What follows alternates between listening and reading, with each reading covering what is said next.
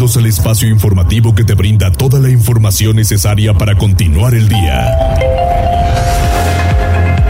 Mariloli Pellón y el mejor equipo de reporteros y especialistas son tu enlace con lo más relevante de Puebla, Atlixco, la Sierra Mixteca, México y el mundo.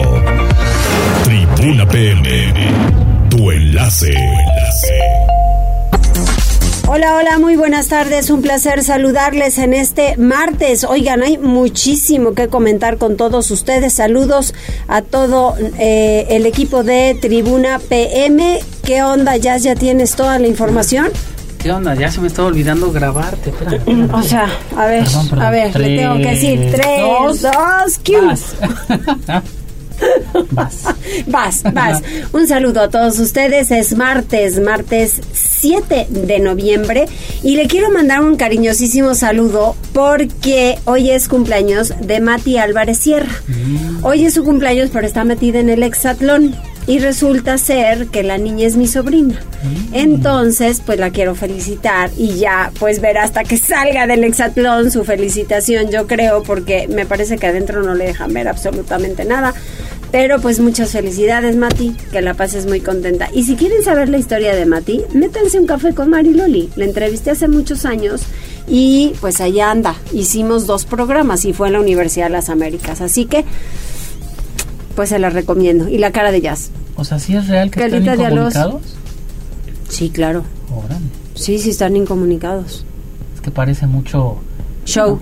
Mucho show, No. pero parece que sí es verdad. No, Eh, sí, sí, sí es verdad, sí es verdad. Entonces, bueno, pues a- así hay que, pues así hay que tomarlo, ¿no? Así son las reglas del juego y si entran tienen creo que firmar. La verdad es que no sé todo el chisme, Pero pero famosa por lo que vi ayer en redes, ¿eh? pero súper famosita la muchacha, así es. Y continuamos, Dani, así es, 242-1312, 22-23-90-38-10 en mm, redes sociales, arroba Mariloli Pellón, arroba Noticias Tribuna y también Jazz Carita de Arroz. Estamos a través de X, antes eh, Twitter y Facebook en las páginas de Tribuna Noticias, Tribuna Vigila, Código Rojo, aquí al pendiente de todos sus comentarios, de lo que va a comer, de lo que nos quiera decir, aquí te los paso. Y ayer, por cierto, ¿te dijeron o no te dijeron qué van a comer? ¿No? Oh, que ¿No? la canción. Ayer no nos dijeron que iban a, que iban, que iban a comer. Nada. Y recordarás que la señora Magdalena pues ya nos ha reportado. Magdalena no se ha reportado porque está un poquito mala, está un poquito enferma de, de salud, entonces, pues sí, hay que, hay que irse con calma, Magdalena, seguramente nos está escuchando, pero pues ya no nos comparte todo lo que... eh, Las delicias que cocinaba. Las delicias que cocinaba, sí, pero con un poco de de sal y de grasita Poquito. y yo creo que eso fue lo que le afectó digamos Pero esperemos que esté bien. esperemos que esté bien y que pronto pues se pueda ya incorporar a la vida normal mientras tanto tendencias Tribuna PM presenta Tendencias. Es que hay de todo un poco verdad Sí, gracias Loli. Fíjate, casi 27 minutos. Bueno, exactamente 13.38 horas. El todavía ministro Arturo Saldívar publicó un tuit en el que pues sorprendió a varios. Y es que dice que este día ha presentado al presidente Andrés Manuel López Obrador su renuncia al cargo de ministro de la Suprema Corte de Justicia de la Nación. Hay que recordar que también eh, pues ya fue presidente de la Suprema Corte. También eh, lo que llama mucho la atención y es eh, pues ya la interrogante de qué pasará con él en el futuro.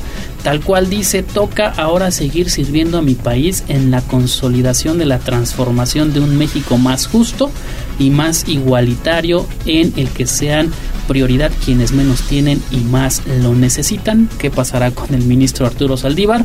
No lo sabemos, pero ¿tú qué crees que sea pero ese pues el presidente mensaje? lo quiere mucho no Sí, era eh, prácticamente, así lo dicen varios eh, pues eh, comunicadores a nivel nacional, era de los favoritos del presidente. así y es también hay que recordar que Arturo Saldívar se ha vuelto eh, pues tendencia en varias ocasiones porque eh, también hay que decirlo, le manejan bastante bien sus redes sociales, en específico TikTok. Y ya en otros temas que también están... es tiktokero ¿Es tiktokero?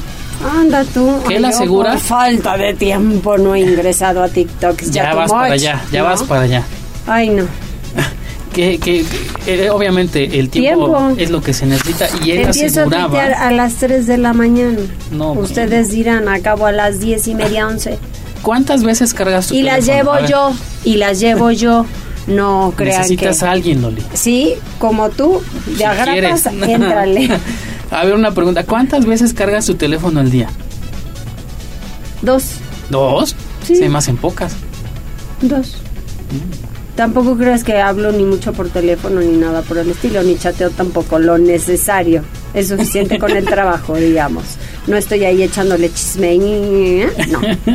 bueno, ya en otros temas que también están. Solo eh, te aviso cuando te voy a mandar saluditos. Sí, para poner inmediatamente la transmisión en YouTube, eso no me lo pierdo. y ya cerramos con otra información y cambiando completamente el tema. Fíjate que la marioneta Amal ha llegado eh, pues al muro fronterizo de Tijuana. Eh, sabes, bueno, para quienes no sepan de qué estamos hablando, pueden encontrarla así eh, a través de Google, la pequeña Amal. Es una marioneta pues bastante grande que representa a una niña siria refugiada de 10 años y es pues el estandarte de los derechos eh, pues de los niños de las niñas y niños es bastante eh, pues bonito la marioneta y obviamente más el significado las imágenes que en un momento más compartimos a través de redes sociales pues sí llenan o dejan ver la esperanza que tienen los pequeños con esta eh, pues imagen esta figura y todo esto ya Loli a detalle en tribunanoticias.mx muchas gracias Hoy es el día del ferrocarril y día del tren y en un evento importante estuvo el gobernador. Adelante Pili, ¿qué dijo? Gracias. Más que nada, fíjate que esta celebración es importante porque hoy se conmemora el Día de los Ferrocarrileros y en el Museo Nacional de los Ferrocarriles asentado aquí en Puebla hubo una ceremonia para conmemorar dos cosas. Una, el inicio hace 150 años de la primera línea ferroviaria entre la Ciudad de México y el puerto de Veracruz. La segunda, la conmemoración del 115 aniversario de la gesta heroica del héroe de Nacosari, Jesús García Corona. A esta ceremonia acudió el secretario de Infraestructura, Comunicaciones y Transportes, Jorge Núñez, del Gobierno Federal, la directora del Servicio Postal Mexicana, Rocío Bárcena, y funcionarios y líderes ferrocarrileros, quienes celebraron la fecha con la cancelación de una estampilla postal. Se hizo un recuento histórico del paso de los ferrocarriles en el país, que fueron sin duda columna vertebral de las comunicaciones y el comercio por 70 años, hasta que fue paralizado por el transporte a gasolina pero ahora regresa una nueva etapa, señaló el secretario Jorge Nuño Lara.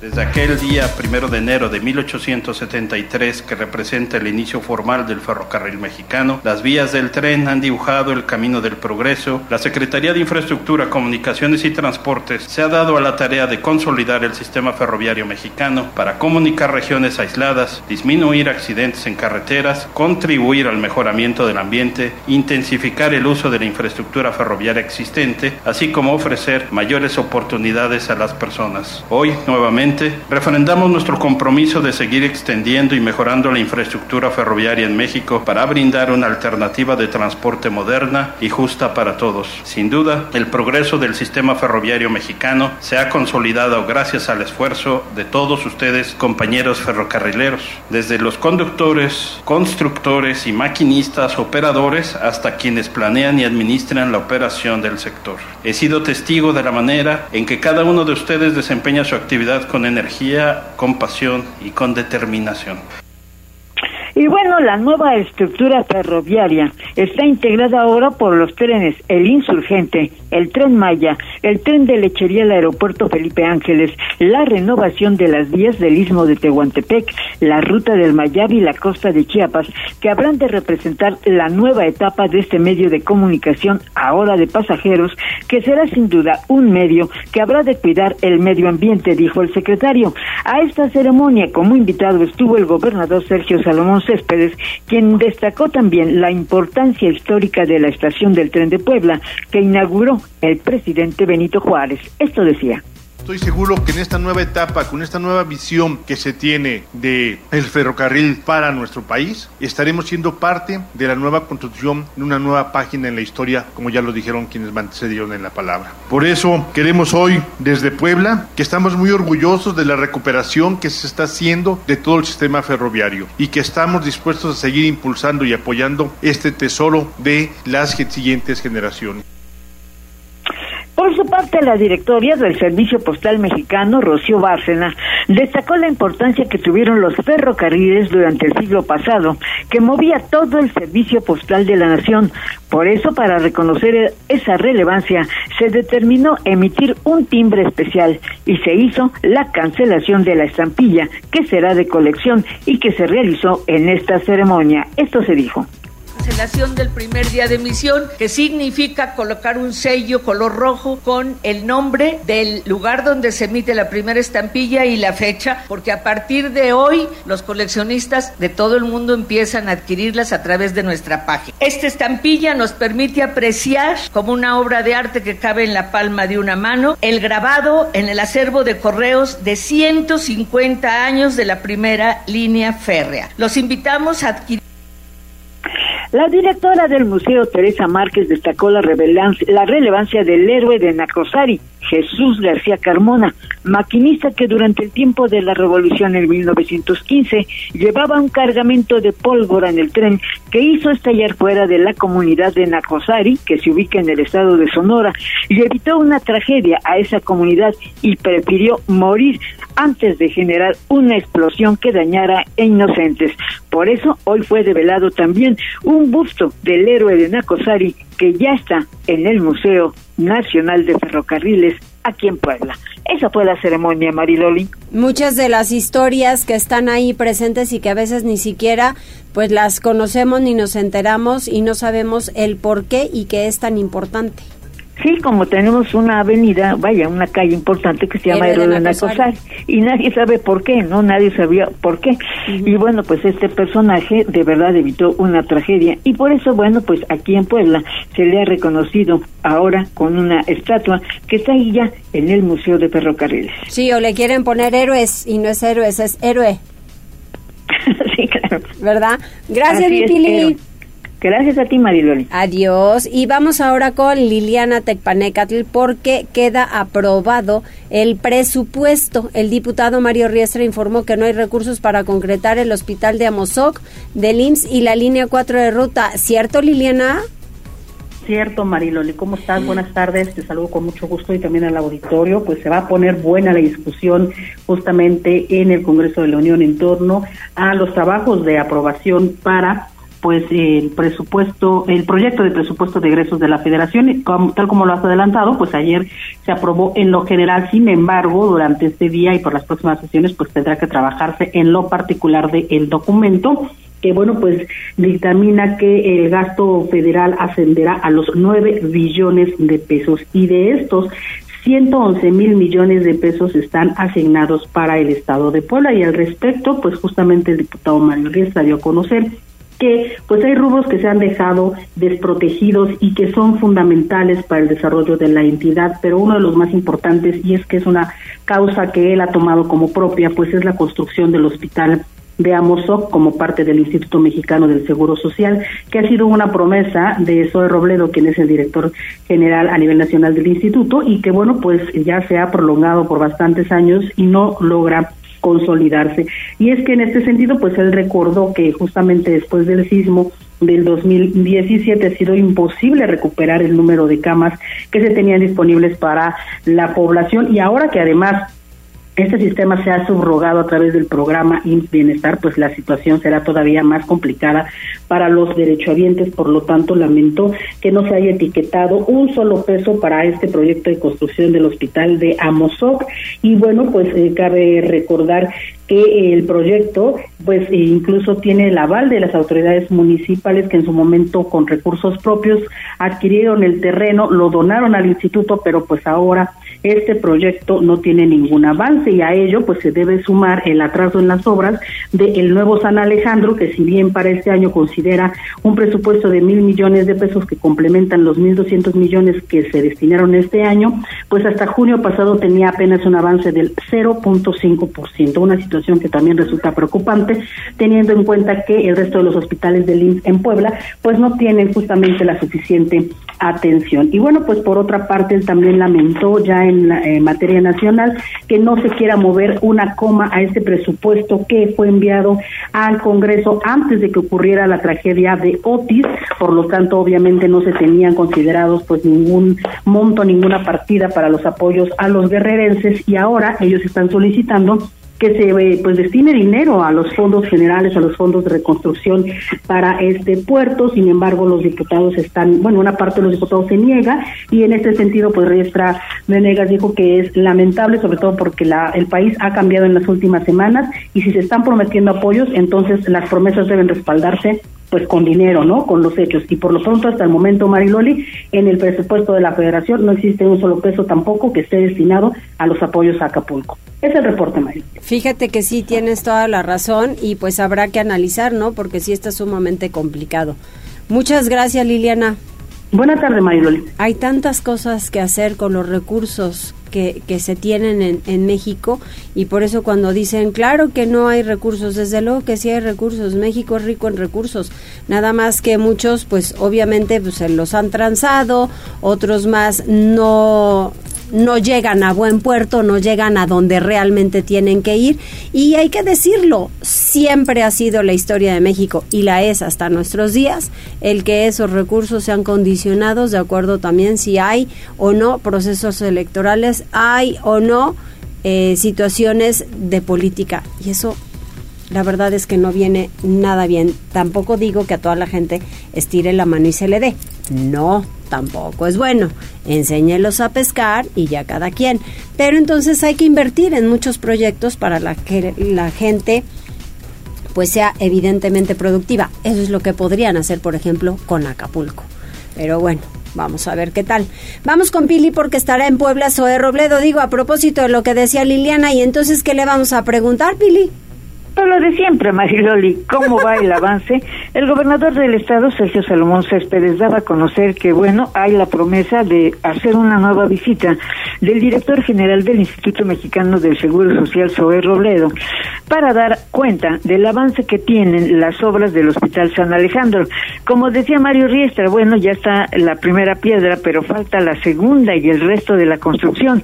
Pero además, eh, Robledo, pues tiene que explicar, fíjate, la basificación que hará del personal de salud que formará ahora parte del programa INS Bienestar. Y bueno, hoy precisamente Zoe Robledo, en la conferencia mañanera con el presidente Andrés Manuel López Obrador, eh, daba a conocer la proyección de basificación del personal que tendrá Puebla. Y el caso de Puebla, con 61 hospitales, una capacidad hospitalaria de, 2.311 camas, 1.019 eh, centros de salud que tienen 3.032 consultorios. Actualmente se cuenta con 4.250 médicos, de los cuales 1.725 son especialistas. Y se pretende basificar en Puebla a 2.712 trabajadores de la salud. Y bueno, eso respecto al avance que tiene su programa Bienestar. Pero pues esperamos que en la visita que haga Zoe Robledo en los próximos días, bueno, pues expliquen si ya hay una segunda piedra en la construcción de San Alejandro, porque la primera pues ya la vimos, pero pues no vemos el avance en la segunda. En fin, esperemos que haya avances y que tengamos en el 2024 este hospital tan, tan, tan prometido. Muchas gracias, Pili. Hasta luego. Vamos ahora con Gisela porque, ¿qué cree? Adiós telarañas, adiós, dice el ayuntamiento. Han firmado un convenio y ¿cómo le van a hacer, Gise? Porque son miles y miles de telarañas. Así es, Mariloli. Fíjate que al destacar que Puebla será el primer municipio del interior del país en realizar este tipo de acuerdos, pues el alcalde Eduardo Rivera Pérez encabezó una firma de convenio para el retiro de cableado con la Cámara Nacional de la Industria Electrónica de Telecomunicaciones y Tecnologías de la Información y la Asociación Nacional de Telecomunicaciones. Durante este evento que se llevó a cabo hace unos minutos en Palacio Municipal, el edil puntualizó que en lo que va de su administración, la Secretaría de Gestión y Desarrollo Urbano ha gestionado el retiro de 305 mil metros de cable en desuso, mismos que equivalen a la distancia de Puebla a Querétaro en sitios como el Carmen y el barrio de Santiago. De ahí que gracias a este convenio, subrayó que se podrá llegar a toda la capital poblana, es decir, aunque las labores iniciarán en la calle 2 Sur, en el tramo de la 11 a la 17 Oriente, avanzarán en forma de espiral para llegar a todas las colonias, juntas auxiliares y unidades habitacionales. Y por ello dijo que no solamente mejorarán la estética de la ciudad, sino también la seguridad y movilidad de las y los poblanos, pues aproximadamente siete empresas estarán comprometidas a retirar el cable correspondiente y dar mantenimiento al que aún es funcional. Rivera Pérez adelantó que elaboran también en un reglamento de cableado que va a formar parte de la norma de construcción donde se van a considerar sanciones por concepto de riesgo, obligatoriedad de cableado subterráneo en nuevos desarrollos inmobiliarios con la planeación de conductos en desuso, entre otros por lo que estos detalles se darán a conocer más adelante. El reporte Mariloli. Oye, pero ¿cómo van a ir? ¿Por zonas, por colonias, por cómo y cómo se van a dar cuenta del cableado que está en desuso? Porque acuérdate que ya las cableras están a todo lo que da y te ves de chile, de sal y de mole y de repente tienes unas marañas espantosas y la imagen es terrible. Así es, Mariloli. Justamente esta pregunta fue la que se realizó al, alcalde de Puebla y también al titular de la Secretaría de Gestión y Desarrollo Urbano, precisamente de cómo va a ser el esquema de trabajo, cuánto es el cableado que estiman retirar. Sin embargo, mencionaron que como van a llegar a todas las colonias, en forma de espiral inician en la 2 Sur, en el tramo de la 11 a la 17 Oriente, y van para la derecha, Mariloli, para recorrer todas las calles, las colonias y juntas auxiliares y retirar este tipo de cableado. También mencionaban que van a estar atendiendo pues reportes que se hagan llegar a través de las redes sociales del mismo gobierno de la ciudad y por ello es que no se tiene tampoco un estimado de cuánto se retirará. Sin embargo, sí serán entre siete y ocho empresas las que estarán laborando, porque recordemos, como bien lo mencionas, que pues algunas son de telefonía, algunos son es de la misma Comisión Federal de Electricidad, entre otras compañías. Sin embargo, pues todas trabajarán para retirar el cable que ya no esté en uso. Muy bien, bueno, pues tendrán mucha labor que hacer porque francamente Puebla está terrible de acuerdo a ese cableado que está, la verdad, insoportable y en, algunas zonas los dejan por ahí hasta colgando y se ven espantosos. Y en época de lluvia, Mariloli, muchos reportes de que el cable eh, sí tiene corriente, además de que nada más los cortan, pero sí tienen corriente eh, y, chocaban con el agua, que les caía el agua y también es un riesgo totalmente para los ciudadanos de ahí que no solamente es para abonar a la imagen de la ciudad, sino también para evitar accidentes. Así es, gracias Gise. Buenas tardes, Mariloli. Muy buenas tardes. Y vámonos rapidísimo hasta Chignahuapan. Ah, no, Chignahuapan vino a saludarnos. Así es. ¿Cómo estás? Lorenzo Rivera, presidente municipal de Chignahuapan. ¿Cómo te va? Muy bien, Mariloli, muy contento de estar aquí en este gran espacio. ¿Y ese milagro? Pues que me invitas. No. Ah. Algo bonito vas a hacer. Claro, pues tenemos varias actividades para noviembre. Como tú sabes, es de nuestras temporadas más fuertes. Acabamos de pasar con éxito el Festival de Muertos, de la Luz y de la Vida, con una gran afluencia, una gran derrama económica. Y bueno, viene para los próximos días nuestra feria, la Feria Nacional del árbol y de la esfera, en donde estaremos exponiendo como cada año nuevos diseños, eh, las nuevas tendencias de esfera que es para todos los colores, para todos los espacios, para todos los gustos y que son 100% poblanas, 100% artesanales y a excelente precio. Entonces, son las actividades que tendremos, el encendido de nuestro árbol monumental, que también... ¿Cuándo va a ser? Ese va a ser el buen fin, que más o menos es el 18 ah, de... Ah, vas a aprovechar. Sí, el 18 de noviembre. Está muy bien, está muy bien, sí, claro, encendido del árbol y encima pues, que consuman, ¿no? Que den ahí una vueltezota. Exactamente, y ya después la feria. Y bueno, pues eh, tenemos muy claro la vocación turística de Chignahuapan. Vengo precisamente ahorita de un evento donde participamos en seis letras que son Puebla, monumentales. Nos tocó en los fuertes de Loreto y Guadalupe, donde está un QR de la información turística de Chignahuapan, de nuestra revista. Y bueno, en Chignahuapan tenemos, aparte de la esfera, tenemos buena gastronomía, tenemos eh, lugares bellísimos dentro del bosque, cerca de la laguna y también grandes experiencias. Tenemos denominación de origen del mezcal, ya. tenemos nuestro kiosco, la basílica de la Inmaculada Concepción, que por cierto también eh, festejamos como cada año el 8 de diciembre. Y bueno, pues también diferentes espacios para turismo de aventura y, turismo rural. Y bueno, pues estamos pues muy contentos, este año nos ha ido muy bien en números, ganamos el premio como mejor pueblo mágico para una escapada inolvidable que otorga México desconocido. Y también pues estamos avanzando en mejores eh, experiencias con los prestadores de servicios que se siguen capacitando y también mejorando la infraestructura para que sea un lugar siempre agradable para ir. Oye, y este jueves vas a tener eh, la participación en un evento importantísimo que se llama Eco Fashion. Cuéntame de qué se trata y por qué Chignahuapan se une. Así es, y es una gran iniciativa. Estamos convencidos de que las nuevas energías, sobre todo las renovables, energías verdes, son fundamentales para el cambio climático, que es una realidad. Hemos tenido una sequía atípica, por ejemplo, en Chignahuapan. Ya tenemos cargadores, por ejemplo, eléctricos, que es una iniciativa que empezamos con el gobierno del estado y bueno, pues sobre todo también dar a conocer nuestra gastronomía, nuestras esferas, nuestros dulces típicos.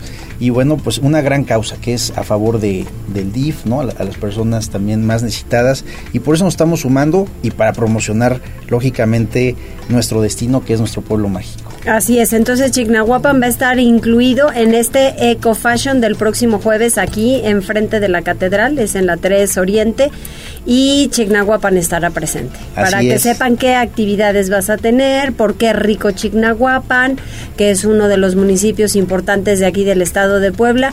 Y también, bueno, pues eh, habrá de todo un poco, porque yo creo que habrá mucho color, es un desfile de moda. Entonces vienen artesanías y viene de todo un poco. ¿Es así? Así es, sí, participaremos en el tema cultural, el tema también de pues nuestras artesanías típicas y por supuesto pues ser parte de ese gran evento que aparte tiene una gran causa tiene una gran causa, así es, siempre hay que ayudar las causas nobles que tenga el sistema DIF y que el DIF está en colaboración con todos los DIF de los municipios porque no nada más hay que trabajar aquí en la capital, hay que trabajar en los 217 municipios y siempre hay causas nobles a las cuales se puede ayudar, eh, que son a los niños y a las niñas y a los jóvenes desde luego, para que pues para que vayan desde luego por caminos rectos y no desviaditos. Así es. ¿Estás de acuerdo? Sin duda, los valores y, sobre todo atender a las personas que más lo necesitan es fundamental. ¿A qué hora es el Eco Fashion? A, la, a partir de las 7 de la noche, según Perfecto, perfecto. Ahí enfrente de Catedral, entonces, pues para quienes deseen ir, pues ahí van a estar y eh, pueden preguntarle al presidente, oiga, ¿qué nos va a ofrecer? Pues, pues muchas cosas, ¿verdad? Así es, vamos a traer un pedazo de lo que es Chignahuapan en cultura, en en gastronomía y por supuesto en artesanía. Lorenzo, bienvenido. Muchas, Muchas gracias. Nosotros vamos a hacer una pausa, volvemos enseguida.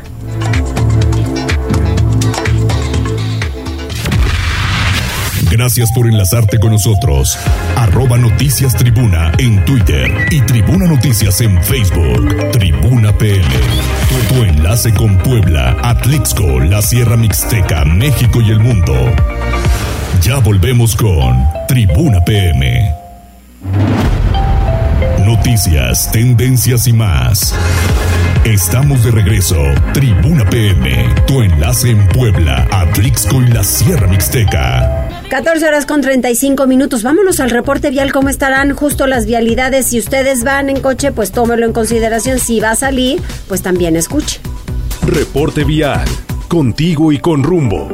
Desde la Secretaría de Seguridad Ciudadana compartimos el reporte vial en este martes 7 de noviembre. Tenemos una temperatura de 22 grados. Hay buen avance en la 21 Sur de la 9 Poniente a la Avenida Reforma, en la 23 Poniente de la 21 Sur al Boulevard 5 de Mayo y en el Boulevard 5 de Mayo de la China Poblana a la 16 Oriente. Toma tus precauciones ya que se presentan asentamientos en la 7 Norte de la 10 a la 2 Poniente, en la Diagonal Defensores de la República entre calle Vicente Guerrero y la China Poblana. También hay asentamientos en la 31 Poniente entre 16 de septiembre y 9 Sur. Recuerda respetar las señales de tránsito, utiliza tus direccionales para dar vuelta y cede el paso al peatón. Hasta aquí reporte vial que tengas un excelente día.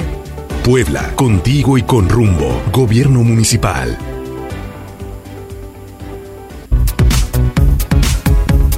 Listos, ya están con nosotros Alberto Vázquez y traes a un invitado. Cuéntanos quién es. Así es. Buenas tardes, Marilole. Buenas tardes a todo tu auditorio. Buenas tardes, amigos. Y buenas tardes a los vecinos y amigos de Cotlancingo.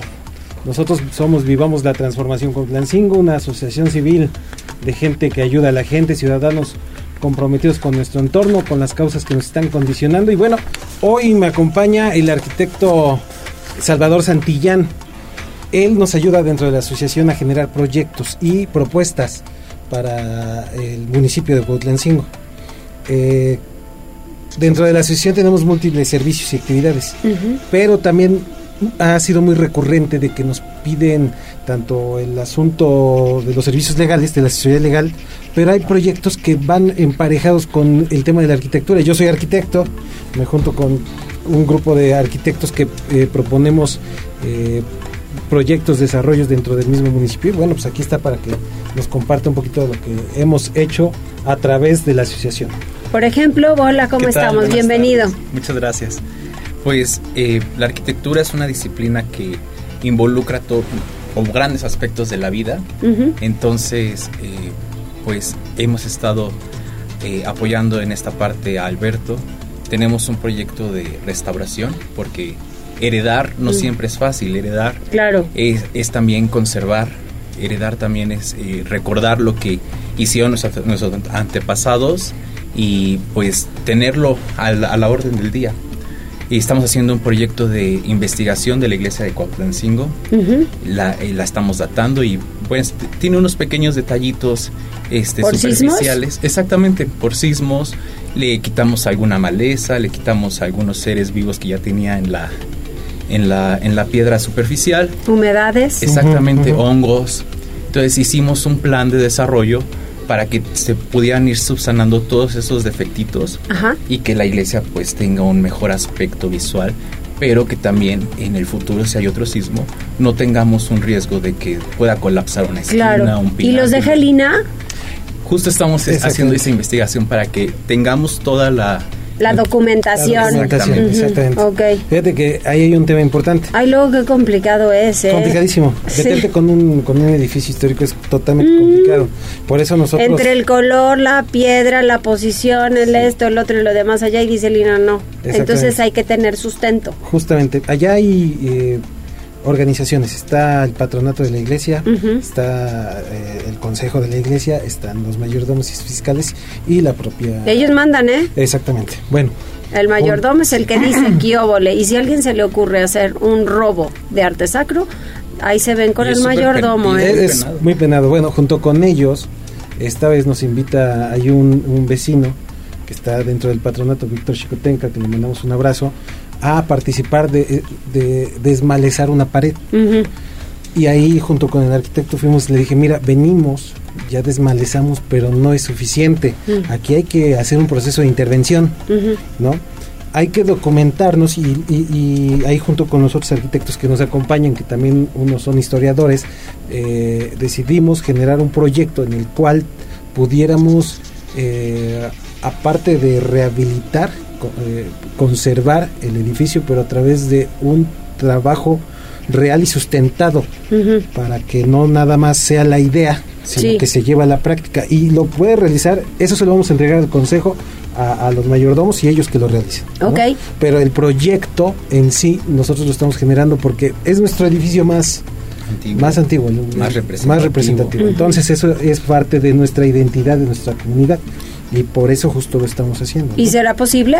Sí, totalmente, es viable, totalmente. Ok. Sí, ellos tendrán y tienen sus presupuestos, en fin, las cuestiones este, económicas, ¿no? Nosotros la técnica. Exactamente. La solución arquitectónica. La solución arquitectónica a lo que... O sea, es para sumar a los proyectos que pueda tener el municipio junto con el INA, o sea, municipio y federación. Exactamente, sí, ah, por eso lo estamos integrando totalmente. Ajá. Por eso nos vamos a, desde la base. Ok. Este, y quienes quieran sumarse con ustedes, por ejemplo, ¿qué tienen que hacer? Ah, llamarnos al 22 15 72 37 28 y a la página de Facebook Vivamos la Transformación Cuautlan 5. Ahí con gusto los hacemos parte de este, de este proyecto que como muchos otros hay en el municipio, ¿no? Pero este nos está gustando mucho, por eso lo quise compartir hoy. No te lo había compartido porque son tareas que también hacemos con la, por medio de la asociación para el municipio, pero que no muchas veces lo, lo evidenciamos, ¿no? Porque son muy, casos muy particulares. ¿no? El caso de la religión es un caso muy particular en el municipio y lo tratamos con todo respeto, ¿no? Somos usos y costumbres también. Y bueno, aparte de todo ello que hacemos con respecto a ese proyecto, eh, otras, eh, se le ha dado solución a través del conocimiento de la arquitectura y de la ingeniería, de, conocimiento teórico, a otras peticiones que nos hacen en el municipio. Eh, en este caso, ah, un bachillerato. a ver, sobre ese bachillerato que hay. La semana pasada tuvimos una inspección de unas losas, los eh, docentes estaban preocupados porque veían un, este, un deterioro de la estructura. Entonces en la parte de la, de la dirección sí está deteriorada la estructura. También descubrimos que eh, tiene un mal procedimiento de construcción y bueno, esa losa no, no se puede usar más. Ya. Pero del otro edificio de los salones eh, simplemente eran cuestiones estéticas que se movieron a lo mejor por un sismo, una ventana, se descuadró y se, a lo mejor se cayó el, el recubrimiento. Y hicimos el dictamen de que este edificio se puede usar, se puede construir arriba y es completamente seguro. Simplemente hay que volverlo a pintar, quitarle humedades, quitarle... Que al final ese es un particular o entra con la Secretaría de Educación Pública. O sea, como asociación, ¿los están dejando intervenir aunque no sean autoridad? No, no es que seamos eh, autoridad, más que eso hacen una petición los padres de familia, la asociación, Ajá. el comité de padres de familia. Sí. Ellos de inicio fueron con eh, Protección Civil. Eh, del municipio. Fue la gente de protección civil del municipio, pero nos comentan que no les dieron respuesta. Nada más fueron, vieron y pasó el tiempo, pasó el tiempo y no, no, no pudieron ellos, no tuvieron respuesta. Nos piden el apoyo a nosotros y nosotros, pues, al ser arquitectos, como cualquier eh, van y pueden solucionar como si contrataran eh, por particular. Exactamente, ah, como cualquier otra profesión, nosotros vamos y entregamos un dictamen como, como con nuestra profesión. Perfecto. Tengan, esto es lo que sí ¿Qué número es el que se pueden comunicar para sumarse? Es el 2215 723728. Muy bien. Ahí, en Vivamos la Transformación con Plancingo, la página de Facebook. Muchas gracias, bienvenidos. Gracias a ustedes. Vamos a hacer una pausa o vamos a una pausa mejor de una vez y volvemos ya con más información. Nos quedan Liliana, Pili, David y, y Daniel. Ay, David, ¿eh? David y Daniel. Muy bien, volvemos.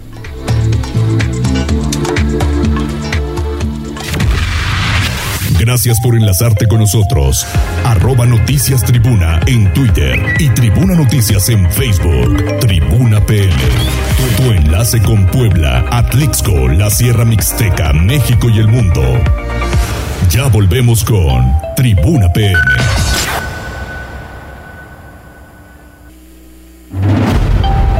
Noticias, tendencias y más. Estamos de regreso. Tribuna PM, tu enlace en Puebla, Atlixco y la Sierra Mixteca. Este es como para que me traigan las, galletas de animalitos. Qué cosa, qué buena. Eh, oigan, ¿hay que comprar o no hay que comprar en el buen fin? ¿Qué dicen los especialistas, Pili? Pues no, no nada bueno. A 10 días que comience el buen fin, muchos consumidores preparan, se preparan para aprovechar las ofertas que ofrezca el comercio y todas las cadenas de tienda de autoservicio. Sin embargo, el analista Anselmo Salvador Chávez Capó, que es profesor de Administración Financiera en UPAEP, realizó un análisis donde recomienda asumir con responsabilidad las compras. La fiebre consumista se contagia y la gente con facilidad se embarca en las compras locas. Esto dice. Ve cuánto cuesta y luego dale seguimiento, dale seguimiento a ese precio. Si te dicen va a costar 12 mil pesos, ¿no? O cuesta en este momento 12 mil pesos. Y luego vas al buen fin y te dice, este, tenemos tu pantalla, la que tú quieres, con un 20% de descuento, nada más que cuesta 15 mil pesos. Tiene un 20% de descuento, son 3 mil pesos menos, son los 12 mil pesos que valía. ¿No? Entonces, esa parte importante es el proceso de previsiones. Eh, yo les diría que un punto importante antes de, de, todo es cuáles son los elementos que realmente necesitas. Esto es este proceso de planeación. Y por lo tanto, hay que eh, darnos cuenta o ver qué es lo que vamos a hacer y hay que priorizar nuestras, priorizar nuestras necesidades. Realmente eso lo necesitamos, es algo que necesitemos. Y entonces a partir de eso podemos tomar ya nuestra, nuestra decisión. Y bueno, a eso señala el analista que sin duda es importante no contagiarse de la fiebre consumista y de reflexionar bien sobre lo que se va a comprar. Maridoli, el reporte. Muchísimas gracias, Pili.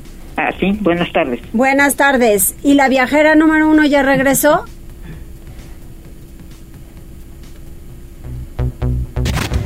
Desde Atlixco, nuestra corresponsal Jessica Ayala está lista con la información. Jessica. ¿Cómo estás, Dolly? ¿Qué tal? Muy buenas tardes y buenas tardes a todos los amigos que nos escuchan a través de la magnífica.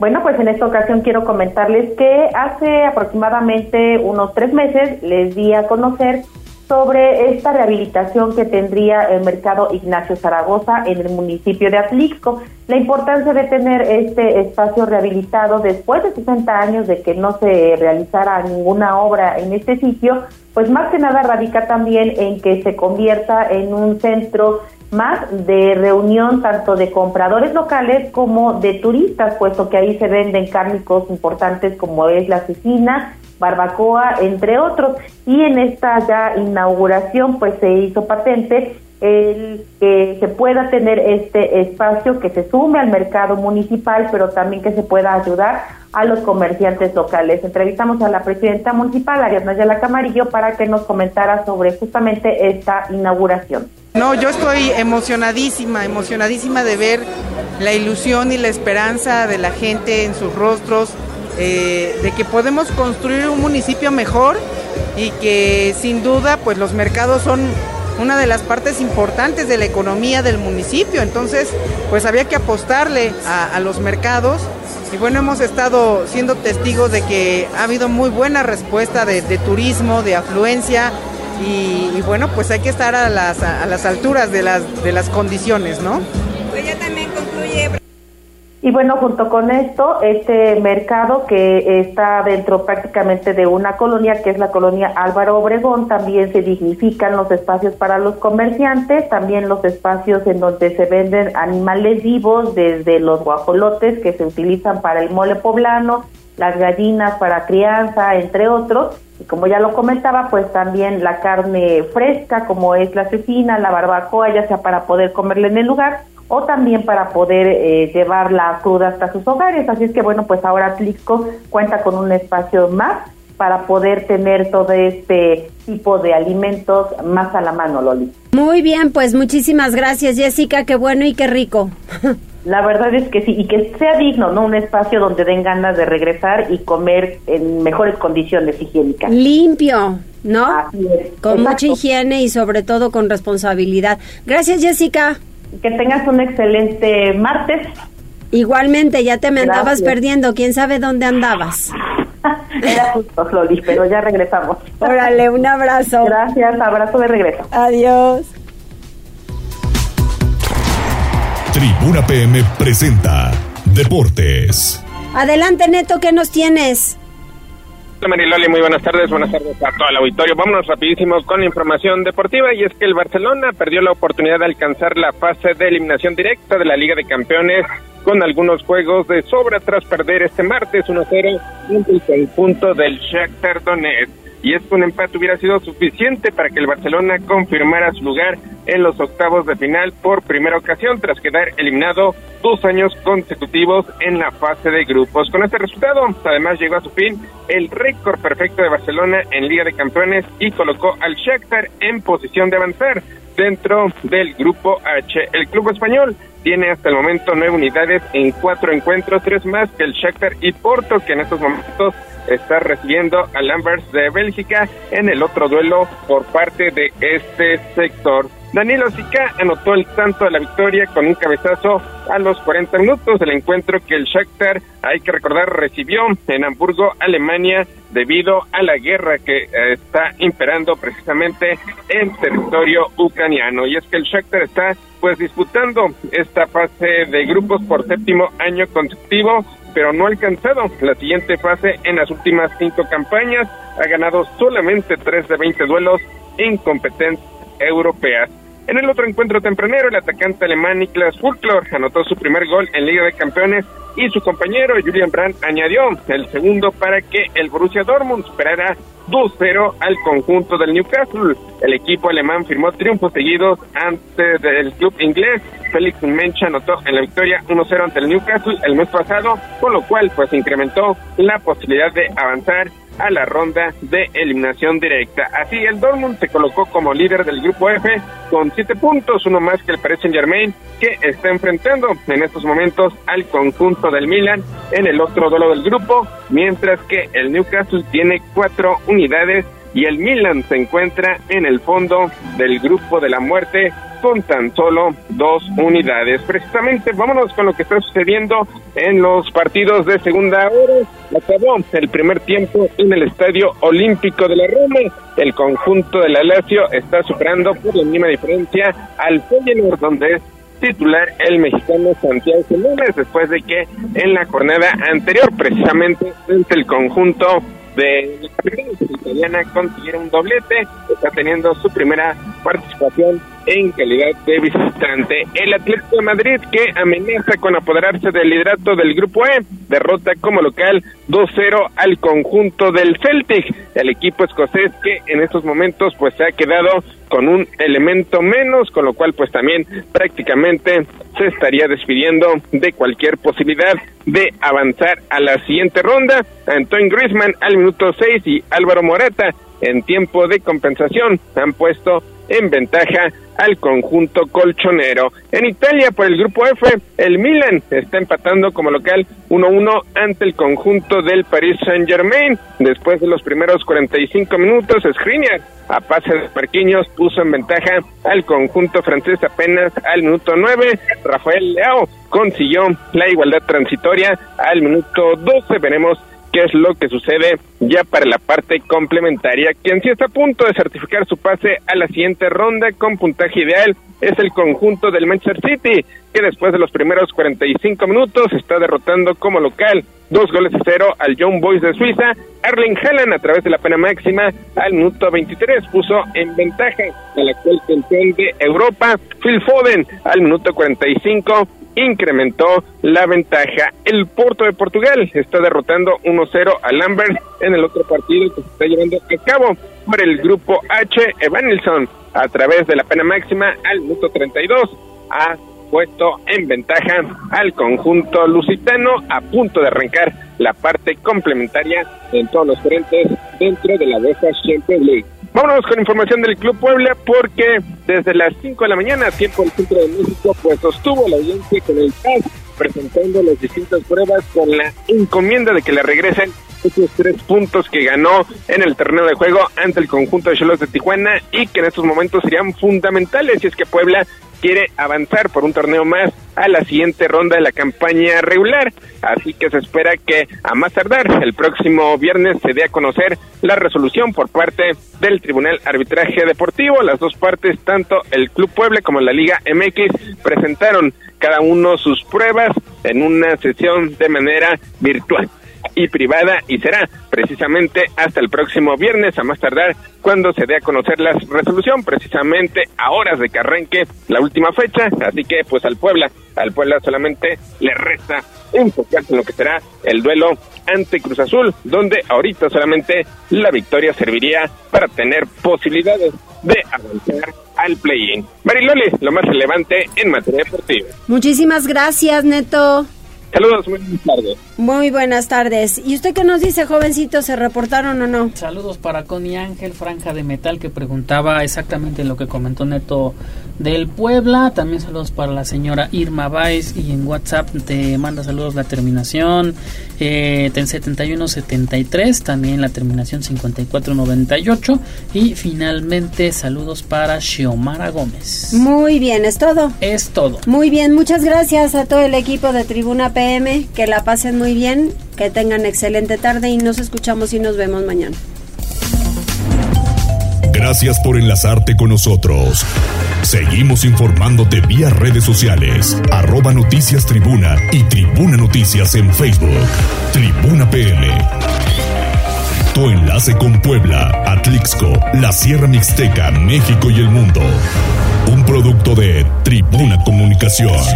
Fuerza en medios.